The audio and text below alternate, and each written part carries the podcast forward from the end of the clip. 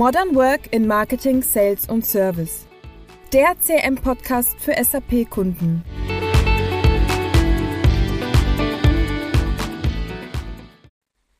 Hallo liebe Podcast-Community. Wir haben heute wieder eine spannende Folge für euch vorbereitet, denn heute dreht sich alles rund um digitalisierte Prozesse und wer könnte da ein besserer Gesprächspartner sein als mein lieber Kollege Robin. Hallo Robin. Hallo Nicole. Danke, dass ich da sein darf. Sehr gerne. Ähm, Robin, Low-Code, No-Code, das ist ja ein Thema, das momentan viele bewegt. Und ähm, vor einiger Zeit hattest du ja schon mal dazu einen Podcast aufgenommen, äh, mit Elena damals noch. Ja. Ähm, für alle die, die die Folge nicht gesehen haben, wir verlinken die euch unten in den Show Notes. Ähm, damals hattest du die Microsoft Power Plattform etwas detaillierter erklärt. Ja. Und ähm, aber fass doch heute auch nochmal wieder das Thema kurz zusammen. Was genau ist die Microsoft Power Plattform und wie setzt sich diese denn zusammen? Ja, genau. Also prinzipiell vielleicht erstmal auch den Begrifflichkeiten, weil vielleicht ist es doch nicht jedem bewusst. Low Code, No Code, das ist ja auch sowas, was so ein bisschen rumgeistert und für manche einfach auch nicht greifbar ist. Und äh, aus meiner Sicht, beziehungsweise von der Definition her, ist eigentlich Low Code, wenn man sich mal so ein bisschen die Entwicklung von Applikationen oder von Tools überlegt, gibt es ja einmal das Thema Entwickler, also sind wirklich die Entwickler, die, sag ich mal, wo man ja manchmal sagt, die sitzen im Keller und die entwickeln da irgendwelche Sachen, aber eigentlich die Person, sag ich jetzt mal, die wirklich Software entwickeln, also Softwareentwickler. Und es gibt jetzt seit einigen Jahren die Themen Low Code, das heißt mit wenig Coding Sachen zu schreiben, mit ein bisschen Coding, also dass auch andere Personen das entsprechend umsetzen können, ohne dass wirklich Softwareentwickler sind. Genauso aber auch No Code. No Code ist dann wirklich per Drag and Drop vieles zusammenziehen, Workflows sich bauen, vielleicht Dashboards sich aufbauen, aber alles eigentlich für Anwender, die jetzt nicht Entwickler sind, sondern die aus dem Fachbereich kommen. Und das sind, sage ich jetzt mal, die Unterscheidung gibt's auch zwischen Low-Code und No-Code, dann nochmal und dann natürlich zu, zu den entsprechenden Entwicklern. Ähm, zur Microsoft Power Plattform ist es so, dass die Microsoft Power Plattform aus unterschiedlichen Bestandteilen besteht. Die erweitert sich auch immer nach und nach. Ähm, und ähm, da haben wir, sag ich jetzt mal, die größeren Bereiche wie beispielsweise Power BI, wir haben Power Automate, wir haben Power Apps und dann auch noch zwei Bereiche, die noch nicht ganz so ja die Präsenz haben, zumindest auch in unserem ähm, Kundenkreis. Das ist dann einmal Power Virtual Agents und auch einmal Power Pages, was ganz neu dazugekommen ist. Das sind die fünf Applikationen, die es da gibt.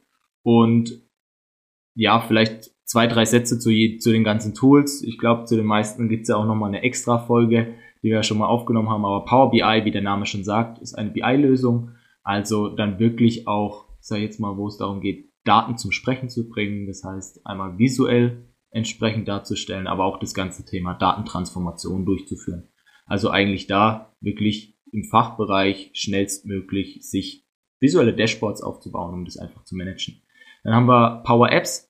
Power Apps ist an sich eine ja, Entwicklungsplattform, auch eine Low-Code, No-Code-Plattform, mit der man Apps abbauen kann. Also das heißt, Kleinstapplikationen, die man sich vorstellen kann, vielleicht zum, äh, ich sag jetzt mal, Reisekosten erfassen, aber auch größere Applikationen, wie beispielsweise ein CRM, ähm, was jetzt wirklich sehr, sehr groß wäre, aber auch das ist möglich, zum Beispiel über so eine Low-Code, No-Code-Plattform aufzubauen. Ähm, Power Apps war das und dann haben wir noch entsprechend Power Automate. Äh, das ist der dritte Bereich, den ich so ein bisschen mehr vorstellen möchte, ist ja, Workflow Management. Also auch Thema Datenintegration, also wie kriege ich Daten von A nach B, wie kann ich ja, Angebotsfreigabe oder insgesamt Freigabeprozesse steuern. Und das ist halt wirklich ein Thema, wo es sehr, sehr einfach ist mit Power Automate, wo die Microsoft-Welt mit anderen Welten sehr, sehr einfach verbunden ist. Und dann gibt's noch Power Virtual Agents für Chatbots und Power Pages ganz neu mit dabei oder relativ neu mit dabei für das ganze Thema, um Webseiten aufzubauen. Super, vielen Dank, dass du uns das nochmal so detailliert zusammengefasst hast. Genau. Ähm, du hast gesagt, jeder kann da damit zum Beispiel Apps bauen, Mhm. ohne Programmierkenntnisse. Also könnte ich jetzt quasi nach unserer Aufnahme direkt starten und eine App bauen oder wie muss ich mir das vorstellen? Und was wäre denn aus deiner bisherigen Erfahrung da die beste Herangehensweise, ein solches Projekt zu starten? Ja. Also prinzipiell, Microsoft hat auf ihrer Webseite stehen, ich habe mir das extra nochmal rausgeschrieben, geben Sie jedem die Möglichkeit, Lösungen zu entwickeln, die das Geschäft dynamisieren. Also da steckt das Wort jeder drin. Mhm. Ähm, einschließen. würde auch dich einschließen und auch jede andere Person. Ähm, prinzipiell ist das möglich, ja. Ähm, Microsoft bewirbt das auch wirklich so, dass jeder sich seine eigenen Workflows aufbauen kann, jeder sich seine eigenen Applikationen aufbauen kann, sein Dashboard, so dass es ihn bestmöglich im Tagesgeschäft unter, äh, unterstützt. Ich persönlich würde aber sagen, es macht keinen Sinn, dass jeder entsprechend sich diese Applikation aufbaut. Einfach aus dem Hintergrund, wenn wir uns jetzt zum Beispiel das ganze Thema BI einmal anschauen, ist es ja so, man braucht auch, um so ein Dashboard aufzubauen, eine gewisse Datenaffinität, um auch zu wissen, okay, wie sind denn zum Beispiel Beziehungen zwischen, wenn man jetzt mal sagt, ganz einfach, zwischen zwei Tabellen, dass ich da entsprechend auch die richtigen Beziehungen verwende, dass ich mich nicht wundere, wenn ich jetzt einen Datensatz filter, dass der Datensatz vielleicht gar nicht gefiltert wird, weil die Beziehung dazwischen fehlt. Und das sind dann wirklich solche, solche Themen, wo ich sage, nicht jeder ist einfach affin dazu und nicht jeder sollte tagtäglich sich irgendwie zwei, drei Stunden mit dem Thema beschäftigen, weil man hat ein Tagesgeschäft. Und deshalb ist für mich eigentlich eher der Ansatz auch in den Unternehmen, ähm, ob das jetzt eine IT-Abteilung ist oder vielleicht sogar im Fachbereich, aber dedizierte Personen gibt, die sich um solche Themen kümmern können, egal ob das jetzt im Bereich BI ist oder ob das jetzt eine, eine App ist oder Workflows, aber dass man da entsprechend Leute ausbildet, Leute mitnimmt, Leute enabled, die das dann eigentlich durchführen. Ich, meine Erfahrung ist, dass es am besten klappt im Fachbereich, wenn man dort IT-affine hat, weil es ja häufig auch um Prozesse geht, die es zu optimieren gilt. Und ähm, deshalb ist es da aus meiner Sicht unumgänglich, Leute auszubilden und nicht jedem die Möglichkeit zu geben, das aufzubauen, weil auch da sehr viel Wildwuchs entsteht und jetzt aus IT-Sicht dann auch immer das ganze Thema der Wartung natürlich entsprechend ein großes Thema ist, weil dann funktioniert meine Applikation nicht, die ich selber gebaut habe, an wen wende ich mich da meistens? Irgendwo die IT-Hater stimmt irgendwas nicht. Die sind auch überlastet mit an ganz, ganz vielen anderen Themen. Und ich glaube, ähm, das ist halt entsprechend da auch wichtig. Wenn man sich aber so ein bisschen überlegt, auch wie man bestmöglich an solche Projekte rangeht. Also gerade bei uns ist es so, viele unserer Kunden haben die Power-Plattform auch noch gar nicht im Einsatz, sondern die beginnen sich jetzt damit, sich damit zu beschäftigen. Das Coole ist, dass mit einer E3 oder E1-Lizenz von Microsoft hat man schon eine gewisse Lizenzbasis im Bauch. Also kaufmännische Themen sind eigentlich schon geklärt. Man muss sich eigentlich nur um die technische Einrichtung kümmern. Ähm, aber da gibt es dann auch solche Themen wie zum Beispiel Governance.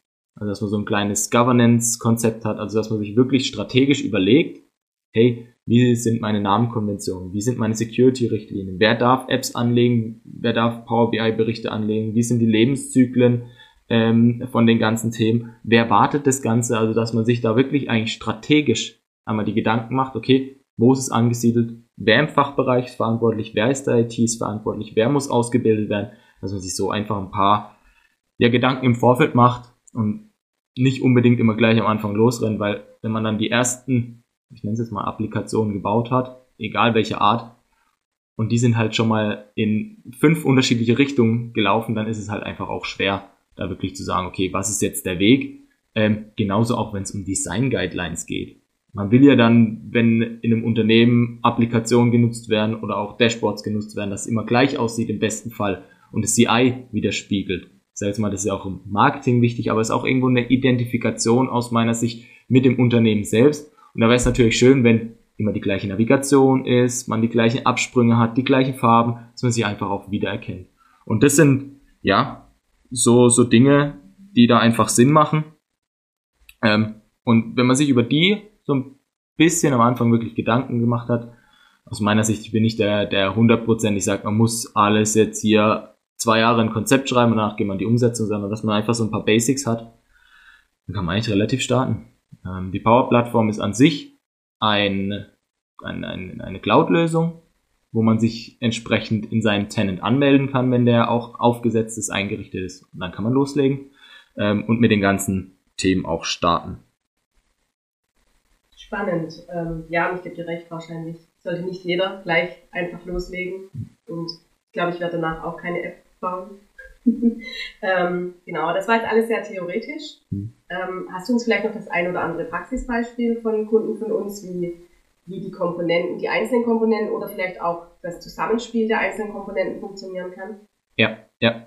Also es ist ja, es ist ja so, dass bevor ich vielleicht auf die Kundenbeispiele jetzt dann auch im Detail mhm. gehe, ist es aber prinzipiell so, dass wir bei den häufig, bei den Kunden meistens ja immer auch über Prozesse sprechen. Das heißt, es geht immer um einen Prozess, den wir lösen, nicht nur um die Applikation. Also es gibt ja auch Dienstleister und ähm, auch Unternehmen, die wirklich sagen, okay, wir nehmen Applikationen, bauen die einfach und dann ist es uns egal, was damit passiert. Uns ist es aber wichtig, wirklich zu verstehen, was macht eigentlich unser Kunde? Warum ähm, ist jetzt genau dieser Prozess und der Ablauf genau so und was muss danach auch stattfinden? Weil häufig ist es, ja, das ist so meine Philosophie, zu eng gedacht, wenn wir uns nur jetzt wirklich diese App anschauen, sondern wir müssen uns auch davor und danach Gedanken machen, dass natürlich die Daten bestmöglich kommen, die Daten dann auch bestmöglich weitergehen, dass einfach dieser Gesamtprozess am Ende sauber funktioniert. Und ich sage jetzt mal Beispiele ähm, bei, bei Kunden ist zum Beispiel, wir haben jetzt äh, bei einem Kunden ein Projekt äh, relativ aktuell, wo wir ähm, eine SQL-Datenbank im Hintergrund haben in dieser SQL-Datenbank, die besteht auch schon ein bisschen länger, da ist auch schon eine Historie vorhanden, weil da gab es vorher eine Applikation ähm, in, in Windows, die ich mit Visual Basic geschrieben wurde, die war wirklich klein. Also die ist, wenn man sich die heutigen Bildschirme anschaut, ist, macht die vielleicht ein Sechstel vom Bildschirm auf, die man kann sie nicht vergrößern, weil die halt einfach auf einer alten Technologie aufgebaut wurde. Ähm, und da gibt es einfach schon eine, eine Historie von Informationen in dieser SQL-Datenbank, auf der setzen wir auf. Da geht es um Fertigungsaufträge und entsprechend, wie man diese auch ja, verarbeiten kann. Die heutige Applikation ist okay, sie unterstützt den Prozess, aber wir haben uns da wirklich auch sind dran gegangen, haben den Prozess dann auch wirklich im Detail durchgegangen und auch optimiert. Weil häufig ist es auch so, Altapplikationen haben dann doch auch irgendwo einen eingeschränkten, äh, ja, einen eingeschränkten Funktionsumfang. Man muss sich über ein paar Dinge immer Gedanken machen, okay, wie können wir sie denn jetzt in diesem Rahmen bestmöglich umsetzen? Und das bietet halt einfach auch der Neustart mit so einer Low-Code, No-Code-Plattform dann einfach auch die Möglichkeit, auch neue Sachen einfach ein bisschen umzudenken. Ja, auf jeden Fall. Bei dem Kunden geht es dann auch darum, ähm, also die, die Fertigungsaufträge in der Qualitätssicherung dann auch nochmal zu überprüfen. Das heißt, da wird dann wirklich ein Check gemacht, ähm, sind diese Produkte, die sie gefertigt haben, auch wirklich in der Qualität vorhanden. Falls nein, werden entsprechend Fehler auch aufgenommen, werden die dokumentiert ähm, und ähm, da gibt es dann auch interne Informationen und Freigabe-Workflows, ähm, die dann beispielsweise eine E-Mail versenden, wenn irgendwas Besonderes aufge aufgetreten ist. Und am Ende des Tages gibt es dann von der Qualitätssicherung ganz oben dann auch nochmal ein Power BI-Dashboard, wo dann eigentlich dann analysiert wird, okay, wie ist denn wirklich unsere Qualität? Wie viel, weil es ist auch so, dass mit einigen Kunden dann anhand von den Fehlern, die vorhanden sind, dann auch sag ich jetzt mal, die, die Marge so ein bisschen gekürzt wird, also der Preis wird runtergerechnet. Das heißt, wie viel verliert man eigentlich durch die Fehler ähm, über, über diese Fertigungsaufträge und gibt es vielleicht ganz vorne auch Stellschrauben, wo man vielleicht die Qualität nochmal verbessern muss. Das wäre zum Beispiel ein Beispiel. Da ist es auch wirklich mega, mega interessant, so wie du es ja angesprochen hast, wie die einzelnen Bestandteile auch zusammenspielen können, ist auf der einen Seite ist dann diese App, im Hintergrund ist dann Power Automate, der einmal die Daten zum Beispiel aus der SQL-Datenbank holt, äh, später auch ins SAP schreibt, äh, die, die Informationsflows nach Outlook ähm, äh, schießt und dann am Ende haben wir das Power BI Dashboard, wo dann nochmal alles visualisiert wird. Das heißt wirklich, da haben wir einmal den kompletten Abwurf gemacht. Nicht darum, weil die Technologie einfach es konnte, sondern weil die Bedarfe auch da waren. Und wir dann einfach auch gesagt haben, okay, bei den Bedarfen gibt es halt die verschiedenen Komponenten, die bestmöglich da reinpassen. Ähm, vielleicht noch ein anderes Beispiel von einem anderen Kunden, um, äh, um das nochmal so ein bisschen greifbarer zu machen. Da wir auch CRM-Anbieter sind, ähm, ist es bei dem Kunden so, wir starten aus dem CRM. Ähm, der hat dort Verkaufschancen, Objekte, die er verwaltet. Und aus dem CRM hat er einen Absprung mit einer Parameterübergabe in eine neue App, wo er entsprechend Sonderkonditionsanträge abarbeitet. Ähm, in diesen Sonderkonditionsanträgen gibt es dann verschiedene Genehmigungsstufen, Freigabe-Workflows etc. pp. Ähm, ich glaube, da sprechen wir aber wann anders auch nochmal im Detail ja, genau. darüber. Diese Folge ist auch schon geplant. Ähm, das heißt, da ist es einfach auch so, aus einem CM-System oder in dem Fall sogar auch aus CM-SAP-System werden Daten übergeben, die werden woanders total bearbeitet, wirklich Freigabeprozesse, wie ich gesagt habe, mit Unterschriftensammlung etc. pp. Und am Ende des Tages werden die auch wieder ins SAP zurückgeschrieben, sodass ein Kontrakt erstellt wird und man hat da wirklich diesen vollständigen End-to-End-Prozess auch wieder mit den unterschiedlichen Applikationen, wie zum Beispiel Power Automate, Power Apps. Und für den Anwender ist es eigentlich gar nicht ersichtlich, dass die unterschiedlichen Anwendungen da sind, sondern er ist einfach bestmöglich in seinem Prozess unterstützt. Und welches Tool dahinter ist, kann ihm eigentlich auch wirklich egal sein. Spannend. Ähm, du hast die Frage auch schon ein bisschen beantwortet und hast die auch schon im letzten Podcast war das ein Thema, aber ich möchte hier gerne nochmal anbringen, da ja Integration für uns immer ein essentiell wichtiges Thema ist. Ja. Ähm, gibt es denn eine Connection zwischen der Power Plattform und äh, SAP? Also es, ja, gibt es. Ähm, es gibt dabei auch unterschiedliche Wege, die man gehen kann. Ähm, es gibt einmal diesen, diesen klassischen Weg, sage ich jetzt mal, wenn man sich einmal die, die Bibliotheken der Konnektoren anschaut. Dann gibt's sowohl für Power Apps, Power Automate als auch für äh, Power BI entsprechend so eine Bibliothek an Konnektoren. Und da gibt es auch Standardkonnektoren, auch von der SAP. Beispielsweise ähm, gibt es bei Power Automate den SAP Connector, bei dem man Tabellen aus dem SAP auslesen kann oder RFC-Bausteine. Ähm, es gibt auch die Möglichkeit, zum Beispiel bei Power, Power BI nochmal zusätzlich auch das SAP BW anzubinden. Das heißt, dort hat man einfach dann die, die Basis des Data Warehouse von SAP mit anzuzapfen und dort auf alle Informationen eigentlich zuzugreifen und die in Power BI mit zu visualisieren. Das sind dann Komponenten, die sind einfach im Standard mit dabei. Natürlich gibt es aber auch immer die Möglichkeit, sich zum Beispiel im SAP-System eigene Web-Services zu bauen und die dann entsprechend auch zu konsumieren. Auch das machen einige Kunden von uns. Ähm, und wir haben selber auch so eine kleine Middleware, so eine, so eine Mittelschicht für unsere neueren Produkte, die wir bei uns in der CM Suite haben. Und auch darüber kann man entsprechend dann sozusagen diese Web API Calls nutzen, um Daten aus dem SAP auszulesen, aber auch zu schreiben oder zu ändern. Okay, perfekt. Das heißt, das Thema Closed Loop wäre damit ja perfekt gelöst zwischen Microsoft Power Platform, SAP und unserem CRM. Definitiv. Und es macht aus meiner Sicht auch wahnsinnig Sinn, diese Welten einfach miteinander zu verknüpfen, weil ich würde jetzt einfach mal die Frage stellvertretend für alle Zuhörer an dich stellen welche Applikation öffnest du morgens immer als erstes, wenn du deinen Rechner startest? Unser CRM natürlich. Die Antwort habe ich erwartet, aber ich würde würd fast behaupten, und ich schließe mich da auch mit ein, das wird wahrscheinlich auch bei den meisten der, der Zuhörer so sein, es wird Outlook, Teams sein. Ja. Und das ist, das, das ist einfach, glaube ich, die, die Evolution, wo es auch hingeht, dass man immer mehr solcher Services, Informationen auch dort bereitstellen muss, um die Anwender über gewisse Informationen aus dem SAP, aus dem CRM oder kurz zu informieren, ähm, aber dass das einfach immer im Vollen und im Prozess bedacht wird. Ja, definitiv. Ja, und tatsächlich auch, ich mache Outlook und Teams als erstes auf. oh, ich bevor ich unser CRM starte. Ja, genau. Ja, Robin, vielen Dank. Wir sind auch schon wieder am Ende unserer Folge angelangt. Ähm, vielen Dank, dass du uns Einblicke in diese Digitalisierungsstrategien aus dem Hause Microsoft, aber auch, wie das mit SAP und unserem CRM-Zusammenspiel gegeben hat, hast. Und ähm, ja, ich bin mir sicher, es war nicht das letzte Mal, dass wir über diese Themen gesprochen haben. Ähm, und ich freue mich schon auf die kommenden Folgen. Ich mich auch. Danke, dass ich da sein durfte. Gerne.